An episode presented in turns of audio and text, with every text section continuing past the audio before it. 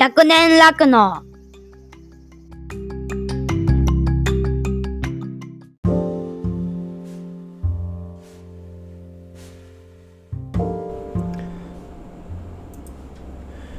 はい、100年酪農のあおちゃんです。この番組は広島県の日農家出身のあおちゃんが富山県高岡市で第三者継承によってクローバーファームを開業して酪農家になり仲間や牛たちと100年先の日本でも当たり前に酪農が続いていくために考えたりやってみたことを共有する番組です。はい、ということで始めていきたいと思うんですけれども、え今日流していく音源今回流していく音源はえーっとですね11月3日に、えー豊洲公園で土日ミルクフェスというのが開催されました、えーこの番組をお聞きの方はご存知かと思いますけど、えーその活動そのイベントの際に私が一緒に他の活動をしている、えー地域交流牧場全国連絡会の中の、え会員でもある須藤牧場さんの農場長ですね。牛舎の部長をやっている原さんが、えーまた独自に活動していて牛の場という活動をしています、えー群馬県の富澤さんや、えー愛知県の清水さんあとは北海道の足立さんと、えー、ヨコピーですね。はい。ヨコピー誰やっていう話かもしれないですけど、はい。えー、そのサポートをしてくださってるヨコピーと、はい、一緒に活動してるんですけども、まあ、牛のこと、酪農業界を良くするために何か力を持ち寄ってできないかっていう活動をしてます。で、その中でもですね、原さんの方でまた別の活動をしてまして、でですね、その原さんの方、まあ、えっ、と、団体名どういった名前だったかな？ちょっとあれなんですけど、えー、ポッドキャスト番組で言ったら、牛見る高原ですね、高砂さんと活動されてるんですが、えーその、高砂さんと原さんが牛見る縁日ということで仲間たちと一緒にですねチャリティー縁日をやってました。でその中の、えー一つの商品として酪農体験ですね。牧場に実際に酪農家と実際につながって牧場にも遊びに行けて、えーまあ、そんなつながりを得られるチケットっていうのを販売してました。まあもちろんその売り上げのほとんどっていうのはチャリティーの方に回るんですが、えーそういった商品が実は出ていましてでそれをですねなんと、あのー支援していただけるっていうことで、えーつながりを持てた方になります。はい。でまあ言っていただいてたのはそのチャリティーももちろんそうなんですが酪農家さんとつながれる機会をこのチケットで得られるっていうことをすごい、えーポジティブに捉えてくださっていてでそこから縁が始まっています。でまあ最終的な目標というかまあそのチケットの中ではあの牧場に実際来て酪農を体験するだとか牧場に、えー牧場を実際見ることができるっていうことはまだまだ目標目標っていうか目的としてはあるんですが、えーその前段階でオンラインで、えー私のやってるクローバーファームの日々の取り組みっていうことですね。あと今後目指しているものとかあのそういったのをちょっと聞きたいというふうに言っていただけたので今回オンラインで、えースライドを使いながら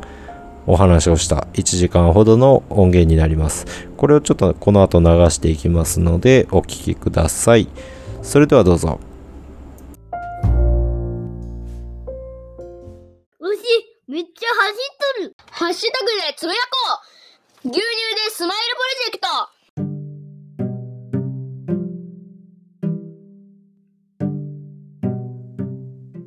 はい。えっと、そしたら、ちょっと資料を共有しながらやりたいと思います。はい。えっとですね、ちょっと他の、えっと、場所で使ったパワーポイントになるんですけど、ちょっとご了承ください。うん。はい。はい。はい。はい。まず、えっ、と、コースのレバレッジを聞かせてください。はい。はい。えっと、今、まあ、ちょっと牧場の概要も含めてうん。紹介させてもらおうと思うんですけど、はい。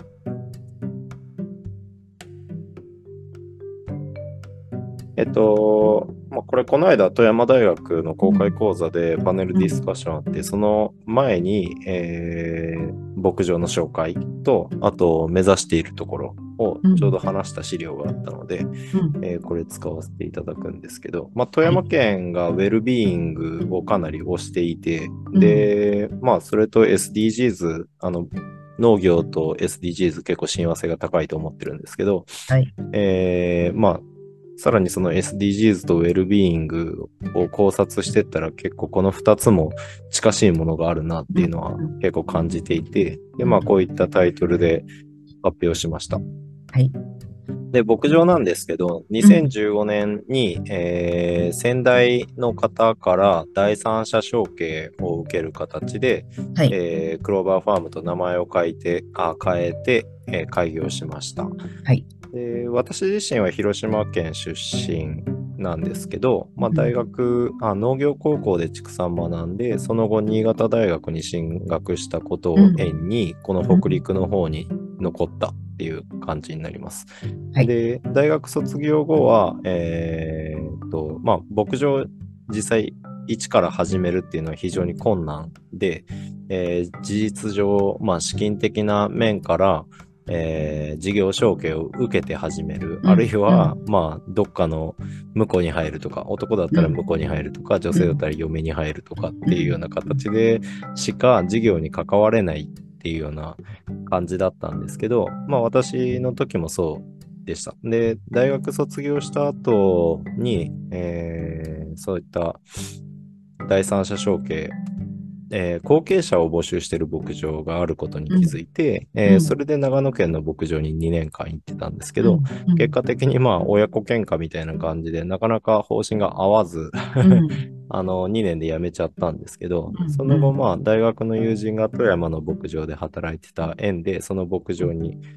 入り、でうんまあ妻と出会って結婚したことが縁で、あの富山県に残っています。はい。はい。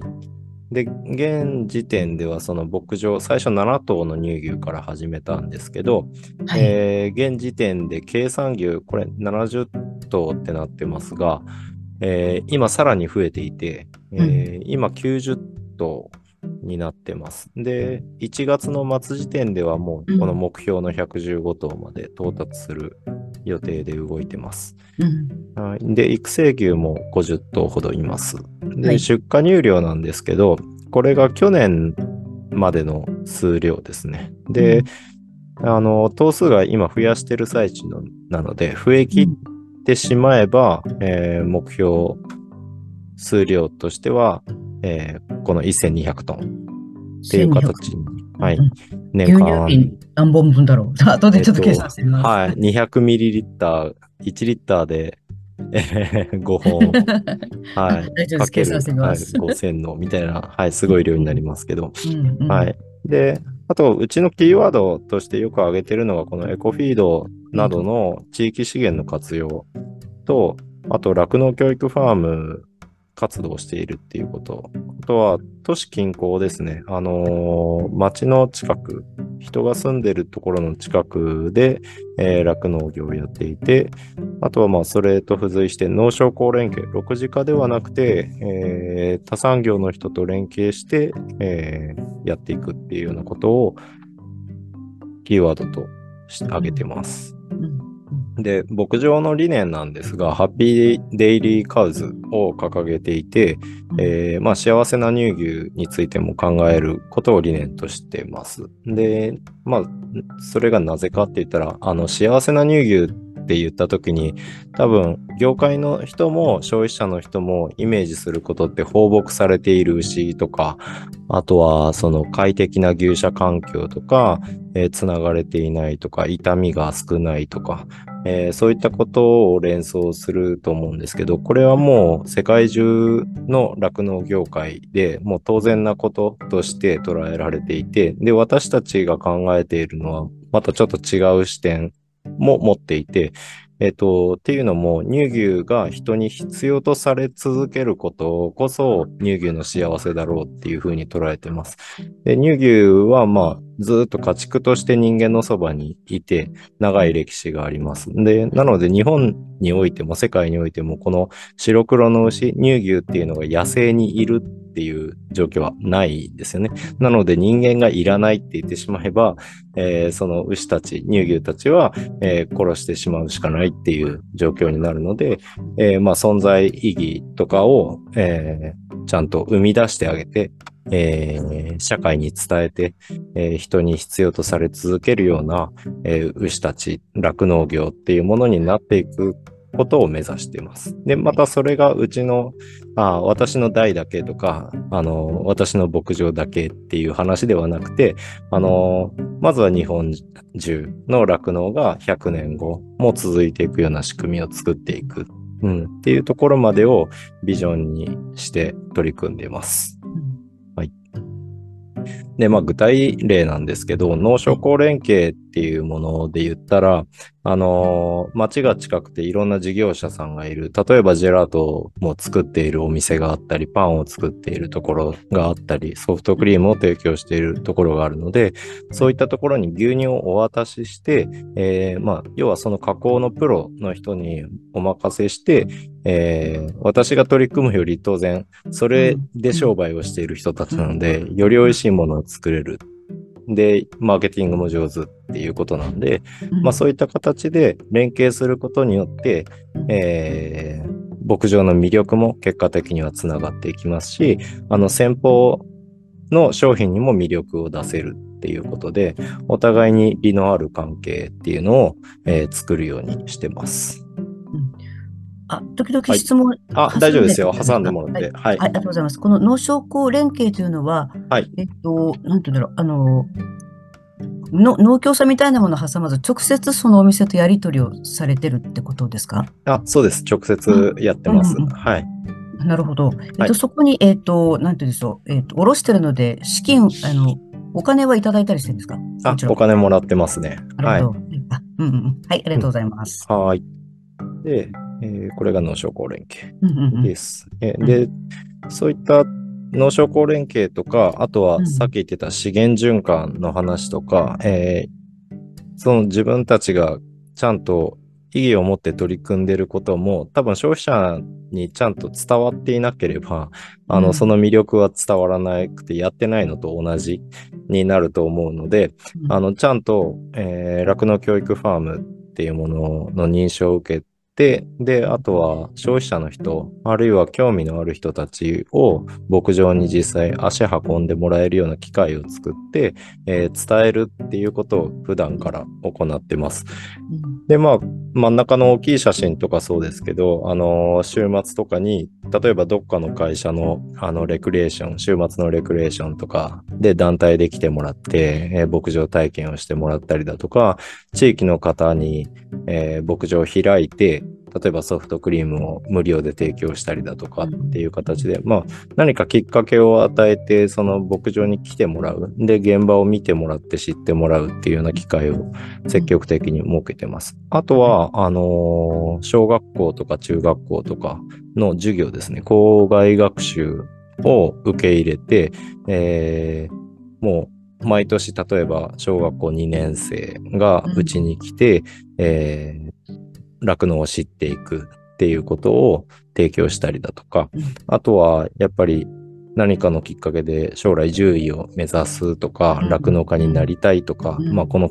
関係産業に関わりたいっていう人、子供たちがうん。たまにあの積極的に連絡をくれたりするんで、えー、素敵素敵。うん。はい、そういった人の研修の受け入れですね。まあ左上の写真がそうなんですけど、うん。はい、この子たちは本当すごくて、あの小学校4年生の時に最初連絡くれたんですけど、うん。あの獣医になりたくてっていうことで、はい、自分で電話してきましたね。すごい。なかなかのつわものもいるんですけど、はい。うんはい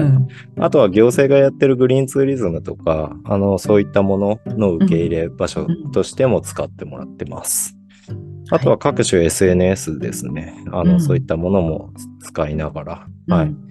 えー情報発信をしています。はい。で、地域資源の活用に移っていくんですが、えーまあ、当初開業した直後っていうのは本当資金面で機械を一切持たない牧場だったので、えーまあ、どうしても現代では機械作業をしないと餌の収穫ができないっていうようなあの状況になってるので、そういった取り組みがなかなか難しかったんですけど、まあそういった機械設備がなくても地域の資源、牛、酪農現場で使える地域の資源っていうものがないかなっていうふうに探したときに、あのエコフィードっていうものに出会いました。まあエコフィードっていうのが何かって言ったら、えー未利用資源、あの利用されずに捨てられていくもの。そういった資源だったり、あとは、その、町が近かったりすると、食品を製造する過程で出る、えー要はゴミになっているもの、産業廃棄物になっているもの。っていうのを餌として利用するっていうようなものをエコフィードって言うんですけど、えーそういったものが結構あるっていうことに気づいて、一番最初は真ん中上のおからですね、豆腐作る時のおからから始まって、あとは富山酒どころだったこともあって酒かす、あとは日本酒は冬しか作れないから夏場にウイスキーを作りますっていう酒蔵さんがあって、そういったところから出るウイスキーかすですね。そういったものを、えー業者から、えーまあゴミで参拝なんで向こうにしたら費用がかかってるから、ただになれば、ただで処分できれば、それだけでメリットがあるっていうふうに言ってはくれるんですけど、こっちとしたら餌になるので、うん。ちゃんとそれに対してはお金を払いますっていうことで、全部買い取りさせてもらうような形でやってます。なるほど。なるほど。はい。あとは、その、今で言ったら便利なカット野菜ですよね。あの、ん炒めたらすぐ一品ができますっていうような、そういったカット野菜を、えー作っている工場から、やっぱ大量の野菜のくずが出ていて、うんで、これ、富山、あ、高岡市、私の牧場がある高岡市では、堆肥車、堆肥にするような設備を一切持たないので、これら生野菜のくずっていうのは焼却処分っていう形になってしまってました。なので、えっ、と、これそのまま参拝として出れば、燃やす。でも水分が90%以上あるものって燃えないので、うんどうやって燃やすかって言ったら結局ペットボトルと一緒に燃やしたりだとか、あの重油をかけて燃やしたりだとか、うんまあうんもう全然プラスで CO2 を出すっていうような状況があるんですけど、まあこれらもちゃんと餌として活用できるので、あの、ちゃんと費用をお払いして、あお支払いして、えーこちらで餌として利用することによって、あの、参拝処理の過程で出る CO2 っていうのも減らすことができているっていう、まあ二重のメリットがあるようなものも、はい、ありますね。うんまあこういったものを積極的にこれまで使ってきました。うんで、まあ体が空いてれば、まあ右下のように稲わらを手作業で 集めたりとかもしてたんですけど、うんあの、やっぱ朝晩の搾乳の合間の6時間作業しても、やっと2単か3単の藁を集めてくるのが精一杯っていうので、で、まあそれらがじゃあ、どれぐらいの量かって言ったら、1頭の牛に、あの、1キロか2キロ、ほんのちょこっと、たくさん食べる牛に対して1キロか2キロちょっと合わせてやって、えーもう2ヶ月とかでなくなっちゃうような量でしかないので、やっぱり、まあこれは効率が悪かったんで、あの、機械化したいなっていうのはあったんですけど、この稲わらの収穫っていうのが機械化できたのが今年からですね。あの、機械の導入が、うんはい、できたので、これは今、機械で集めるようにうんなってます。はい。なるほど。このあの、酒粕とかウイスキー粕とか、食べさせると、例えばお肉、あこれおあのミルクのお肉ミルクの質が、あの、ちょっとほんのりウイスキーの香りがするとか、そういうことにはないんですか？えっと、匂いが移るっていうのは、酒粕、うウイスキー粕とかではあまり聞いたことがないし、うん実感としてもないんですけど、なんですね。あの乳脂肪分、脂肪分をちょっと下げてしまうような傾向はうんありますね。うんはい。で、匂いが移るものとかでやっぱ言われたりするのは、野菜の中の、例えばネギ類とか、うん。あとはニンニクが入っていたりだとかすれば、あの、移るっていう話を聞いたりするので、まあその辺はこの野菜くずの中には混ざらないよううんにしていただいて、うんはい、利用するようにしてます。なるほど。でもやっぱり牛さんが食べたものでミルクになるから、あの、ある種、あの、ちゃんと管理できてればトレーサビリティで、こういう、こういうか草の香りがするのはこういう草を食べたからだよみたいなストーリーができれば全然プラスになることもありますよね。そうですね。はい。うんまあ、あとは、その、それぞれどういった性質を持ってる餌かっていうのをうん、酪農家として把握しておいて、ただ食べるからやればいいっていう話ではなくて、これをやることで、あの、栄養状態がどう変わってしまうから、うんあの、代わりにこういった、例えば飼料米とか、地域で出るお米を合わせるとか、なんかまあそういったテクニックは必要になるんですけど、うん。はい。まあだから、えーそうですね。あの、ちゃんと牛の健康を害さないように、うんうんうんうんはい。っていうのはもちろん、はい。気を配りながら使っていってます。うんうん、そうか、食べさせりゃいいってもんじゃないんですもんね。そうなんですよ。はい。うん。それが原因で牛が病気になっていれば、は元も子もないので、はいっていう形ですね。まあそこはやっぱり牛をよく知るあの技術者として、えー世の中にもっと使ってもらえたらいいのかなっていうふうに、はい。思ってます。うんなんか素晴らしいです。牛を知る技術者って。はい。うなんかちょっとすごい。うん。はい。まあ、だ、誰でもやっぱ牛は飼えるもんじゃないので、はい結構特殊な生き物なので、うん。酪農家の社会的な、まあ、価値ですよね。はい。っていうのは、まあ、酪農家自身がもっと勉強して技術、日日に日に磨いていって、もっといろんなものを、うん問題を解決できるようなスキルを身につけれれば、あの、まあ、応じて牛たちが社会にとって非常に重要な存在になっていけると思うので、うん。まあ、これもやっぱりクローバーファームとして牛が人に必要とされる、あの、単純に生産物だけではなく、うん。あの、牛っていう存在があることで社会問題がどんどん解決されていければ、あの、牛の存在価値っていうのが上がるので、はい。まあ、今後やっぱりその食料生産だけの存在では、あの、弱いだろうなっていうふうに、ましてや人口が減るので、うんはい。まあ、そういったことも意識してます。ありがとうございます。なんか今、すごく、ううんん、感動してます。あ、本当ですか。はい。っていうようなことを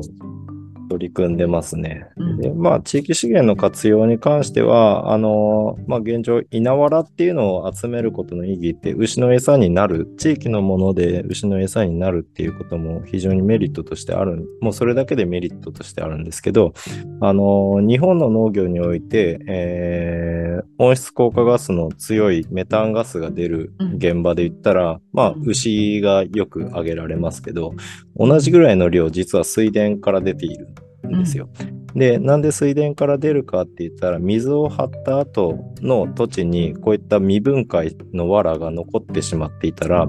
あの、研気状態、あの、酸素に触れない状態で藁が分解しようとしたら、メタンガスが発生してしまうんですよね。はい。なので、この藁を田んぼからあえて取り除く作業になるわけですよね。で、うんそれを食べた牛たちが、まあ、ゲップはするんですけど、で、メタンは出るんですけど、あの、うんこれによって水田からのメタンを減らすことができるっていうことで、農業全体のその温室効果ガスの排出を減らすっていうことには貢献することができるようになるので、まあそういった点でも意義のある取り組みかと思います。はい。はい。はいなんかそのあたりもっとみんな知り、分かればいいですよね。そうですね。うん。まあでも年々やっぱりこれだけ、うん。あのメタンがどうこうとか農業界も案外環境に悪いことしてるよっていうことが、うん。あの、まあ、調べてもらえたから分かってきた。まあ、現場農家も悪さしてるつもりでやってたわけじゃなくて、あ、そうなんだって気づかされてる部分が結構多いので、ここ数年。なので、、まあ、でもこうやったらもっと減らせるよねっていうのは、当然現場も、はい、考えるので、うん。多分これからどんどん当たり前になっていく取り組みだとも思います。はいうんうんうんはい、ありがとうございます。はい。で、まあ、あとは、その、あくまでも農業っていうのは、その地域に根ざして、で、最終的にはやっぱりその地域資源の循環の中で食料生産を行っていく。まあ日本の農業は今、高度経済成長を抜けた後でそうはなってないんですけど、見かけの食料のをちゃんと自給しようっていうので、輸入の肥料を使ったり、輸入の種を使ってみたり、あとは餌にしても輸入してきたものを使用して、えー出来上がったものをなんとか自給率として、えー計算して賄おう賄おうってしてきてるんですけど、してきたんですけど、ん。もう、それは本質的にやっぱり農業、あの食料安保とかもろもろのことを意識していったら、当然弱い農業なので、えーまあ、今人口が減って、あのー日本だけの世界観で言ったら、あのー食料生産を増産する必要はない時代に入ってきてる中で、今こそその本質的に資源循環の中で食料生産をするっていうような、えー産業になっていけるタイミングだと思って非常にワクワクしてるんですけど、あのーそれをやっぱりこの富山の高岡っていう地域でまずは実行して、で、えーその意義だとか取り組みの事例だとかを全国に発信して、うんえー仲間を増やしたいっていうふうに思ってます。で、まあそのために何が必要なのかっていうことで、えーもっともっと酪農業の持ってるものだとか、乳牛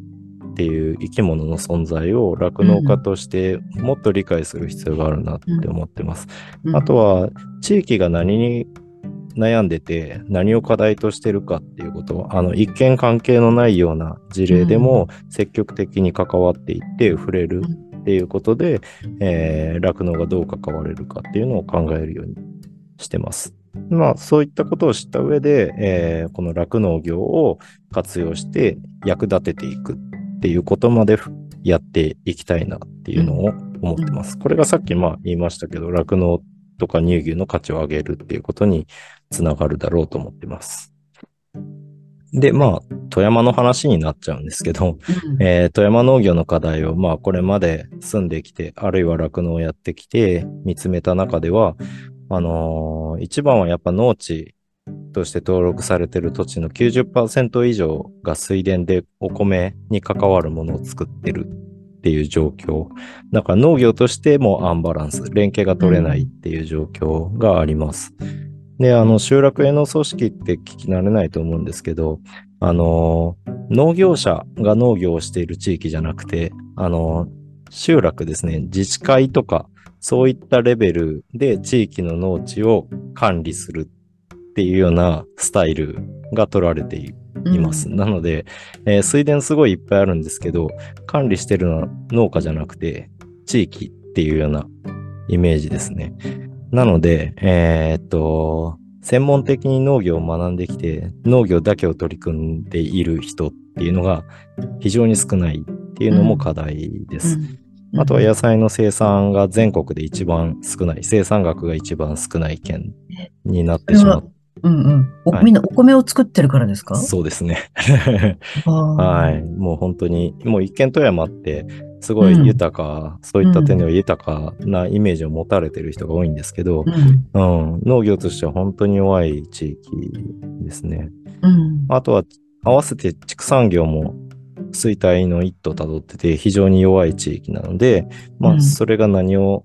起こすかって言ったら有機質肥料ですね。あの、うん有機農業とかをやろうと思っても、その堆肥の供給源、生産場所がないっていうことで、えー取り組むに取り組めないっていうような形で、土地がどんどん痩せていっている地域になってしまってます。うん。はい一方で、その、まあ、さらに酪農業界、富山の酪農業界に絞っていくと、富山の牛乳ですね、牛乳の需要の、えー6割しか生産ができていないっていうような地域になります。で、酪農家個数が30個で、これさらに1件減っていて29になってるんですけど、うん。あの、非常に酪農家の数も少ないですし、その1個あたりの規模も非常に小さいので、県内で乳牛頭数が2000頭しかいないっていうような状況になってしまってます。はい。で、担い手もちろん不足してますし、あの、農業が弱いので、働き手っていうのもなかなか集まらないうん。っていう状況ですね。あの、富山で酪農っていうイメージが業界内でもないので、あの、なかなか人が来ないっていうような状況になってます。あとは、まあ、どの地域もそうなんですけど、まあ、富山も例外なく飼料の海外依存っていうことが挙げられます。で、あとは、富山の地域社会の課題ですね。で、まあそういった畜産が弱いし、堆肥を作るっていう概念が町社会としてないので、食に関わる残差、産業廃棄物っていうものの処理の仕方っていうのがさっき言った焼却処分っていうものが多く、あの、なかなか農地に、えー資源が返ってきていないっていうような状況になってます。で、まあさっき言った農業者が足りないっていうことで、えー増え続ける、あ、増え続ける。農地は増えないですけど、あのー集落営農としてあ、今までは農家いなかったわけじゃないんですけど、あの、兼業農家ですね。サラリーマンやりながら米作ってた人すらも農業をやれなくなって、集落、えー自治会に管理を委託するっていうような状態になっていて、もうそこも受けきれないよっていう状態で、もうほんとパンク寸前の状態です。で、えー富山は、まあ、各地方都市と同じで人口減少で少子高齢化が起こっていて、で、空き家が急増しています。で、まあ、そうやって空き家が増えたり、えー土地が余ってることで、その、田舎の中でもさらに田舎の農業地、農業振興地域っていう、要は、えー町開発をしないで農業で、えー振興してくださいっていう地域が各都府県、市町村で定められてるんですけど、うんえーまあ、そういった地域に、えー農業を知らない人が、あの、老後に静かに暮らしたいっていうことで、で、土地も安いんですよ。農業しかできないので。うんはい。そういったところに流入してきて、で、農業を知らない、理解がないがゆえに、そういった人たちが農業に対して圧力をかける。臭いとか、カエルの鳴き声がうるさいから田んぼやめろとか、うんはい。うんっていうことが、ううん、全国的にちょっと起こってしまっている。なんかとんでもないですよね。とんでもないいですよね。うん、なんか非常にムカつく。うん っていうことが実際でも問題として起こっちゃってます。うんで、えー今こういったものと向き合う中で、えークローバーファームとして取った選択がこれです。あの、新しい牛舎を建てて、で、うん奥緑色の壁の別の建物があるんですけど、これが対比車ですね。あの、その、この奥の建物の左横に古い、古そうな建物あると思うんですけど、ここが以前まで使っていた対比車になるんですけど、まあ新しくこれだけ広いものを作って何をしたかったかっていうと、あの、農家さんが使いやすい完熟の堆肥、本当に使いやすいものを作り出すための施設になってます。で、まあ、頭数を増やしたことで代謝も広くしないといけないっていうことはもちろんあったんですけど、まあ、そういった設備を作ることで、えーあそういった選択を今年しました。で、今年からこれは稼働してます。うん素晴らしい、素晴らしい。はい。他にも、あのーさっき言った機械を入れたって言ってたんですけど、機械を入れることで、こういった水田でこれだけたくさんのロールを集めて、で、しかも、これ今まで田んぼ農家さん、さっき言ったように、土地に返すことによってメタンの発生源になってしまってたり、あの、それは土壌中の窒素分を奪うことにもなっちゃうんですけど、うん。あの、藁を代わりに取り出すことで、そういった土壌が、えー劣化していくっていうか、悪くなっていったり、環境に悪いものが出るっていうものを防ぐ効果があるだけじゃなくて、これもちゃんと餌として使えるので、ちゃんと農家さんに対して、あの、自分で集めるんですけど、さらにお金もお支払いするっていうことで、米農家の新たな収入源として、うんはい、何もしないでもお金が入り始めたっていうことを実現できています。うんはい。うんで、えっ、と、まあ、そうなんですけど、あ、あと、牛舎の方の説明、ちょっとしますが、あの、なんで頭数を増やしたのかって言ったら、まあ、さっき言った富山県の牛乳がそもそも足りなくて消費者に行き渡ってないので、えー増やしたかったっていうこと。まあ、ただ、この地域に過剰な頭数を入れてしまったら、あの、堆肥を処分する先の農地が今度足りなくなってしまって、環境に負荷をかけてしまうっていうことも十分あり得る話だし、あとは地域に住んでいる人たちも、いきなり1000頭規模の牛舎ができますとかいう話になったら、ちょっと抵抗感があるだろうっていうことで、まあ、この地域に受け入れられる適切適正な頭数っていうのをいろいろ地域と交流したり、地域の農地の面積だったりを、えー見ながら、まあ現実的には100頭を絞るっていうのが無理のない範囲でやれるだろうっていうので、そういった規模の牛舎を作りました。はい。で、同時に頭数が増えることで、堆肥も今までより多く供給することができるので、より潤沢に地域の方に堆肥を使ってもらえるっていうことで、はい。頭数を増やしました。あとは、あのー将来的に、その、後継者を育てていく必要は当然牧場が長く続くためには必要で、えーうんそのためには、あの、まあ、7頭から始めて結局40頭絞ってましたけど、40頭絞るだけだと家族が暮らして借金返すので精一杯なんですね。とても従業員を雇えるような収入はないんですけど、まあ、こう頭数を増やしたことで従業員を雇えるようになって、えー、後進を育てることができるっていうことも、えー考えとしてはあります。うんはい。で、あと、この先ですね、この先、ちょっと今、個人的に牧場として目指していることが、今、飼料生産っていうものを自分が、えー機械を動かして、えー例えば藁を集めるところから今始めてますけど、そういった飼料の生産っていうのは、あーそれだけで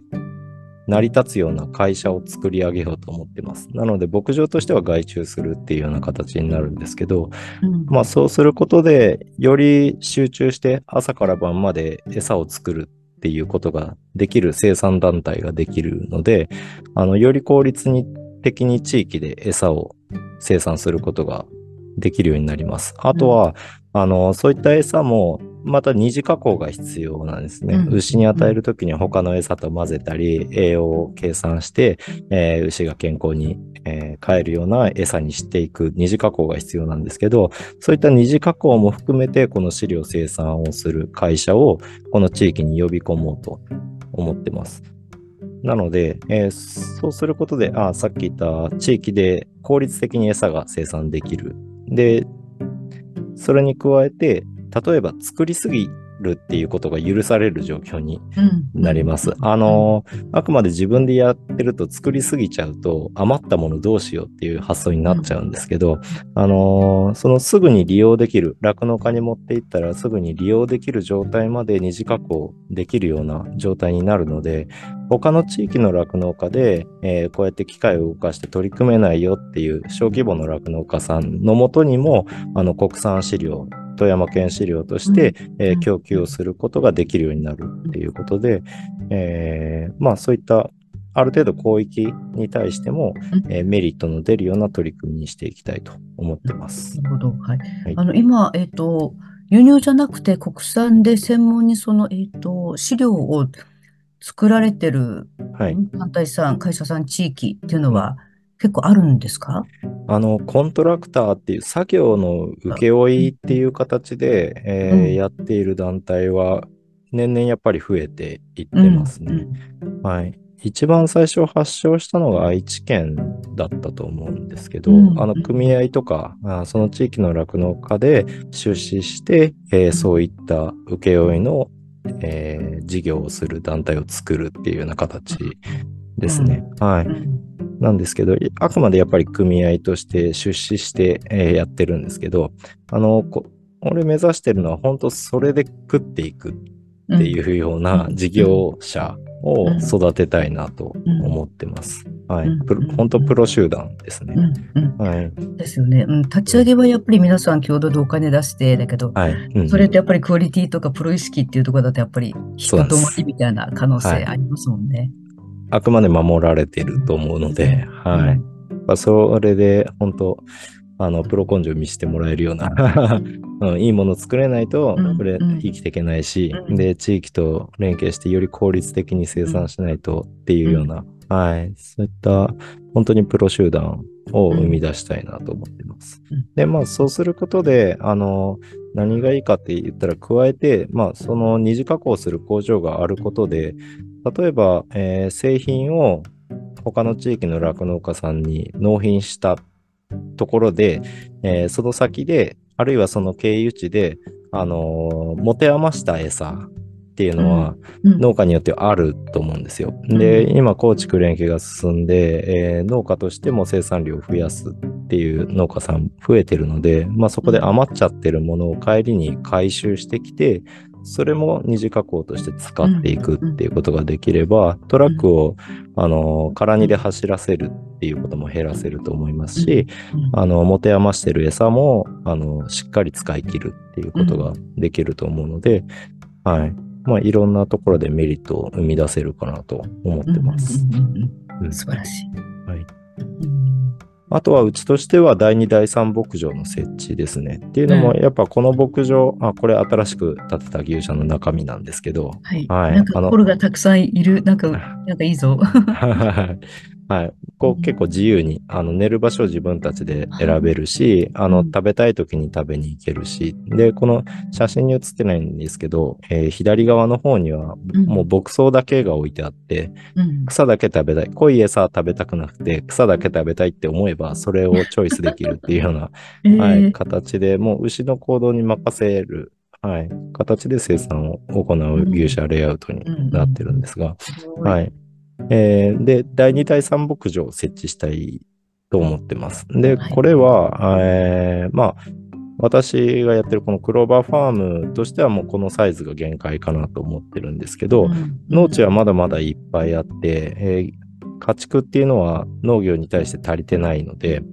あの、もうちょっと離れたところで、第2牧場、第3牧場を作りたいと思ってます。うん。そうすることで、まあ、地域の住民の人にも負担は少なくなりますし、あの、農地に堆肥を運ぶって言った時にも、ここから遠く10キロ先まで運ばなくても、10キロ先に別の牧場があれば、あの、またその地域の農地に堆肥を還元するっていうのがやりやすくなると思うんで、まあそういった意味合いで第2、第3牧場っていう、牧場の数を増やすっていう形の選択を取りたいと思ってます。で、あとはその後継者を育成した後に、やっぱ自分の牧場を持ちたいっていう若手は、これまでも、そして今現時点でも結構いるんですね。で、まあ、酪農としての生活、酪農家としての生活を選択したいけれども、まあ、私もぶち当たったんですけど、あの、資金の融資っていうのがなかなか、あの、得られないので、牧場を始めるっていうことが難しい。で、現実的には、その辞めていく農家さんの牛舎を買い取るっていう方法でしか始めれなかったんですけど、まあ、それをすると何が起こるかって言ったら、もう辞めようとしてる牛舎なので、あの、買い取った直後からもう修繕とか、あの、なんだろう、そのマイナスの投資が続くんですね。うんので、やっぱりその、ハードルが2個3個増えてしまう感じがありました。なので、えーもう本当に次やりたい人が望む形の牛舎を一緒に考えて、えー私の方で、えー牛舎を第二牧場として建ててあげる。で、これができるのも酪農家として実績を残してきたから、あの、資金の融資が受けれる。あの、新規収納で実績がなければ、あの、今3700万円の国の制度資金しかないくて、うんで、まあ、それも国に要望してたら今、例外で、特認で1億まで借りれるっていう状況にはなってるんですけど、うんやっぱり現代のその、なんだろう、えー、酪農っていうのは、ある程度規模がないと、あの、どんどんコストダウンっていうのが求められてる時代になるので、えーまだまだやっぱり足りない、十分な投資額ではないって思ってるので、うん。まあ、あのー実例を持ってる現経営者であれば、数十億単位でお金が借りれるので、うん。だったら私の方で肩代わりして、で、育った人を上長として入れて、で、例えば10年とか、もう1000人で管理してもらう中で、えー資産価値が下がっていくと思うんですけど、うんそのタイミングでうちから買い取るっていう形で、えー新規収納、自分の牧場に本当にしてもらうっていう形で、あの、酪農家になってもらう。そういった形の、あの、独立収納の支援をしていきたいなっていうことも思ってます。はい。素晴らしいですね。うん。まあそうすることがやっぱり、あの、地域にも安心だと思うんで、うん本当どこの誰かわからない人が牛舎建ててやるじゃなくて、うんクローバーファームの第二牧場ですよっていう話で始めれるので、うんうんはい、説明もしやすいですし、はい、不安感も少ないかなっていうこともあります。そうですね。うん。はい。うん。あとは、あの、あのー空き家が増えていて、うん、で、空いてる土地も増えてしまっていて、あの、関係ない人が農業地域に移住してトラブルを生んでいるっていうことを、やっぱりコントロールする必要はあるなと思っていて、うんうん。で、その空き家、まあ、田舎に行くほど家がでかいじゃないですか。なので、うん。シェアハウスとの、あのーもあ、シェアハウスに変えていくっていうこともやりやすいと思うんですね。なので、そこに着目して、空き家を活用して農業シェアハウスっていうものを開設して、えーいきたいなと思ってます。まあ、こうすることで、えー農村とか農業を知っているほど人ほど、あの、農村に入ることって抵抗感が増すんですね。で、全然そういったこと知らないで、ただ単純に安い土地見っけの人の方が来ちゃうっていうようなことがあるんですけど、あの、本当にその気のある人の、えー農村への移住とか農業への関わりのハードルを低くすることが、この農業シェアハウスによって可能だっていうふうに考えてます。っていうのも、あの、そこに住んでくれる人は、ひ一月に10時間だけでいいので、えーそこの農業シェアハウスに掲示されている地域の農業の仕事に関わってくださいっていう風な形を取れば、あ、のー今で言ったら反応反 X で、ちょっとだけ農業に関わりながら生活したいんだとか、あの、本当農村に暮らしたいと思ってるけど、ちょっと難しそうだなって思う人も、あの、お試しでそのシェアハウスに住んで、さらに地域の農業と関わることができるっていうことで、えーかなりハードルは下げてあげれるのかなって思いますし、あの、農村の人手不足っていうことも、これによってある程度緩和することができるのかなと思ってます。本当お手伝い程度でも猫の手も借りたいっていうような状態ではあるので、えー簡単な梱包作業を一緒にやるとか、えー農作業を一緒にするっていうことが、えーそういった農業に興味のある人の流入が増やせることで、まあその一人が一月に10時間だけでも働いてくれるってなれば、あのかなりメリットがあるのかなと思います。あとはまあそうしてその地域を知ること、地域の人を知ることによって、えー他にも空き家がありますから、まあそれをきっかけとして、えーリフォームして定住するっていうものに最終的にはつながれば一番いいんですけど、あまあ、そのきっかけとしての農業シェアハウスっていうものを今考えてます。なるほど。はい。はいここって、まあ、あの、私、あの、えっと、ソフトウェア系の会社なので、はいえっと、そこでリモートワークなんかできるとすごいなと思ったりするんですけど、うん Wi-Fi とか、そういううんネットワーク系のインフラとかに対する、しあの役所からの支援とか、そういうのはあったりしますか？ああまだその辺の調査はできてないので、はい、はい、すいません。うんあ、大丈夫です。うんはい。うんそうですね。でも本当農業自体がこの夏場、ここ数年の天候を見ていても、農家自身ももう日中は外で作業できないよねっていうような状態に、そう、暑くて。なので、本当うんうん。朝日が昇るかどうかの4時5時ぐらいから夏場は作業を始めて、うんうんえーもうお日様昇る7時ぐらいには引き上げたいぐらいな感じなんですね。なので、うん。うん、そういった時間帯にちょっと早起きをして、農作業をして、その後に朝飯食べて、軽く仮眠取って、うん。で、その後はエアコンのある部屋とか、こういう農業シェアハウスのオフィスとかっていうところでパソコン作業するっていう働き方は全然ある、あるなっていうふううんにうん。思ってるので、はい、リモートワーク大歓迎で。す。ありがとうございます。はい。はい。うん。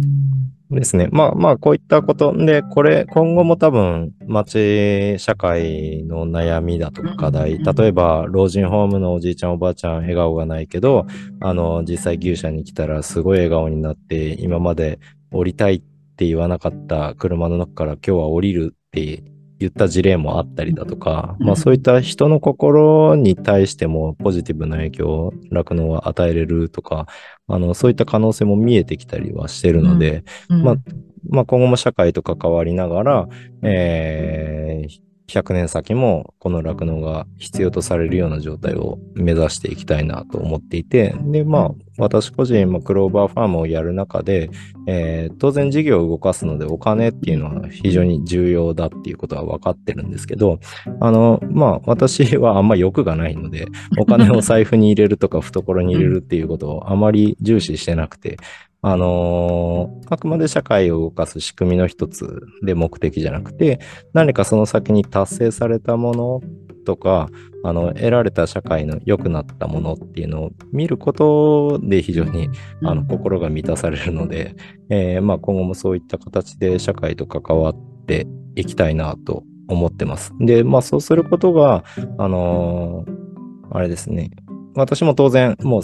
数十年後には引退して現場から離れると思うんですけど、あのー次の世代がこの日本社会で、えー生きていくことにすごいいいなっていうポジティブな感情を持てるような国にしていきたいなっていうふうに思ってます。で、あくまでも、あのー自分が得られなくても次の代とか孫の世代とかで何か得られるもの、もっと大きなものが得られるように今つないでいく役割がいっぱいあると思うので、あの、達成できなくとも、あの、バトンを渡すっていう意識で、あの、何にでも取り組んでいきたいなというふうに思ってやってます。はい。以上です。ありがとうございました。はいなんかすごくあのワクワクしたお話聞けて、あ、よかったです嬉しか。ったです。はい。はいえ、え、あの、ちょっとだけ私のお話をすると、はい私の、あの、もう、父はもう亡くなってるんですけど、あ私は札幌出身です。はいで、父は、あの、実は、あの、北大の農学部で酪農をやってまして、えーはい。えっと、まあ、肉牛の方だったんですけれども、うんうん。まあ、北大ですと、あの、第二農場があったり、日高の方にこう農場があったんですけど、はい父の専門として、あの、輸入してくる飼料じゃなくて、牧草を使って柔らかくて、柔らかくて、ん？安い肉牛を作るっていう研究をずっとしていました。え。ー、ちっちゃい頃から、あの、えっと、牛舎に行って、あの、子牛にミルクあげたり、あの、牧場に行ってこあう遊んだりそうなんですね。ということではい、牛がドワーっている環境にずっといました。うんあの、まあ、ただ、もう父はもうかなり昔に亡くなってしまったので、いろんなその牧場さんとか牛の話をもっと聞いとけばよかったなとは思ってます。はい。で、しばらくその牛とかから離れてたんですけど、最近、まあ、ふと、なんかのタイミングで、酪農家の皆さんがすごく、まあ、なかなか大変な状況にあるっていうのを聞いてからですね、なんか昔のことを思い出して、うんうん使命感のように、いや、なんか何かやんなきゃいけないみたいな気持ちがムクムクと出てですね、はい。まあもちろんあの牛乳飲むのももちろん大事なんですけど、うんうんうん。もうちょっとこう自分が今やってる仕事だったりできる範囲でうん。何か、あのできることないかなっていうふうにちょっとすごく考えてるはい。ことが多かったです。で、それでまあ、ひょんなタイミングで原さんの牧場に今一頭牛はあのクラファンで名あ、前をそうなんですね。書かせていただいて、えー。うんあの預かっていただいてるんですけど、はいそんな感じなのですごくあの原さんからあのいろんな情報を聞けて、あなんかもうちょっと私も積極的にいろんな、さっきさっきの4年生の子供さんじゃないんですけど、もっと積極的に恥ずかしがらずにコンタクトをして。勉強させていただだいて、そうすると、こんな外部の人間ですけど、何か別の視点でね、こうお手伝いできることがあるかもしれないな、うん。もう何よりもその牛触りたいなとか、い。感じがすごくあって、物理的にも。そうそうそうそうそうそう、はい。うんうんうん。なんていうことをちょっとこう積極的にできればいいかなと思って、あの、あありがたいですね。ツイッターで、はいあの、コバちゃんさんと、はいはいはあの、やりとりを見ていて、い。はい。とてもわちゃわちゃしてますねはい、楽しいなと思ってて。あうん、よかったです。はいはい。であの今回のきちんと、なんでしょう、酪農家としてのプライドとか、うんすごく感じて、まあ、あの、牛の世話して頑張ってるんです。変な、変な言い方ですけどね。こううんうん手掘りして牛乳一生懸命売ってます。じゃない、なんて言うんでしょう。うん。あの、きちんと重要な仕事だっていうことでお考えになっていて、はい考えてらっしゃる内容もすごいし、まあ、あとは、まあ、私もう一応ビジネスマンですけど、うんえっ、と、全然こう、なんて言うんでしょう。遜色なくビジネスをちゃんとこう考えて、なおかつお金だけじゃなくって、うん社会貢献とか地域貢献とかの考えてらっしゃるから、なんか昔懐かしい牛の仕事だなとかって言ってちゃちょっといかん。あいえいえいえ。うん、それも大事な、あの、はい。うんあ、ありがたいですね。うん。うん。あちゃんと、あの、はい。やっぱり農農家の考えることなんで、まだまだ社会との接点って結構少ないので、本当に言ってることが、あの、辻褄合ってるのかなとか、まあ、そういうのをうん。普段から結構見つめ直しながらブラッシュアップはしてきたつもりなんですけど、まあは、い。ちゃんと伝わったので、はい、こっちも嬉しかったです。ありがとうございます。はい。あの、えっと、来年年明けて、ちょっと暖かくなったら、はいあの、えっと、お伺いさせていただいて、はい。あの、牛のボロを片付けるとかね、そういうあはいお仕事もさせていただければな、うんお手伝いさせていただければな、なんてはい。思っております。はい。あぜひよろしくお願いします。あの、何か、えっと、できることがありましたら、はい。なんかご相談いただければ、私も、なんかあるのかしら？うん。いや、多分、あの、うん。農業界はまだまだ、その、もっとシンプルな、そういったデジタルとの接点があってもいいんじゃないかなって思うんですよ。今結構、あの、先進的なことを、そういったデジタル技術とかを活用してやろうやろうっていうふうにはしてるんですけど、うん。あのーもっと、あの、足元に転がってうん。うる、しょうもない仕事をデジタルで片付けれるだろうっていうふうに思ってるので、そうですよね。うなんかあの、弊社も、えっと、なんか牛に中つけて、宇宙の、えっと、ところから、おあの、え衛星でね、牛が何、あ牛って何歩歩いたかでこう発情来るとかって聞いたんですけど、はい、歩数が多いとかですね。はい。何歩歩いたっていうのをあの衛星でデータ管理をして、ええこの牛がそろそろ発情だから、ちゃんと放牧してても捕まえて、はいはいはい。あの、なんて言うんでしょう、あの、えっと、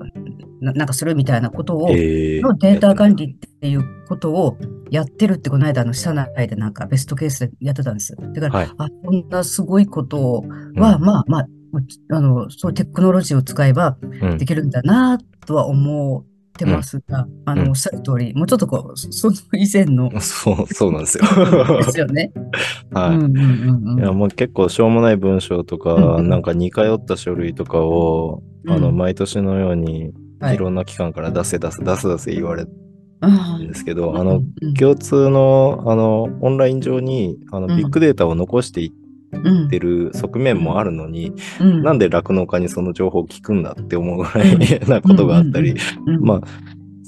本当ね、結構しょうもない書類がいっぱいあったりするので、うん。なんかそういうのを、まあ、例えばこのソフト使ったら、あれの提出処理もこれの提出処理も簡単。うん。なんならそういうの行政が使えば、あの農家がやらなくても勝手に情報を吸い上げて活用できますよ、みたいなところを、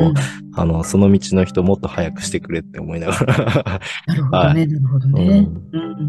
結構時間取られてるんで、なんかね、や嫌ですよね。なんかあの、皆さんの本業って、そうなんですよ。それいいわけじゃないですもんね。そう、そうなんです、そうです。うん。だし、データ取ってて、あの、うん。本当データベースに送ってるのに、うん。なんでそれ使われてないって思いながら、いたりするので、ううんん。結構なんかその辺見てもらって、もっと、こう、こうこうこうしたらできるはずだからっていうので、まあ利権がうんぬんとかもしかしたらあるのかもしれないですけど、あの、うん。まあその辺は多分農水とかに話通していけば、なんかどんどん緩和されるような気もするし、うん。うん。やれそうな気はするので、なんせその農家のパソコンの前に座る時間を減らしてほしいっていうのがな ありるほど、ますねなるほど、はい。うんありがとうございます。なんかはいいい、あの問いを一つ今いただいた気がするので、農家さんをパあのパソコンから解放しようみたいな。自由自由にしてほしい。はい。が一番かな。はい。うん個人的には。なで、まあまあ、あとはまた別のその視点で、えーこれってもしかしてやってもらえるんじゃっていうのが見つかれば、うんまた話してみます。はい。はい、ぜひぜひぜひぜひお待ちしております。はい本当にあの、お忙しいところお時間いただいて、いえいえあの、ご飯食べてくださいね。あの、おはい疲れのよう食べますねはい 休み休み、牛さんのためによろしくお願いします。はい。ありがとうございます。はい、あ今日話しさせていただいたこの、えっと、スクリーンショット込みで SNS とかに私サイドからも上げさせていただいてもあ大丈夫ですか？はい、大丈夫です。あありがとうございます。そしたら、この音源とかも、あの、ポッドキャストとかでもうん。使っても大丈夫なの、ですか？全然 OK です。ああ、大丈夫夫ですか？はいすすみません。ありがとうございま す。何でも活用させてもらいます。はい。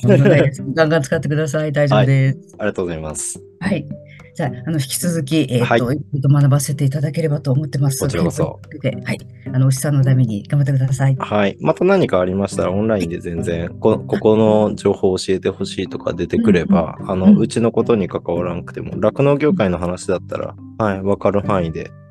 お話できますので、はい使ってください。ありがとうございます。はい、今日はありがとうございます。はい、ありがとうございました。はーい。はい。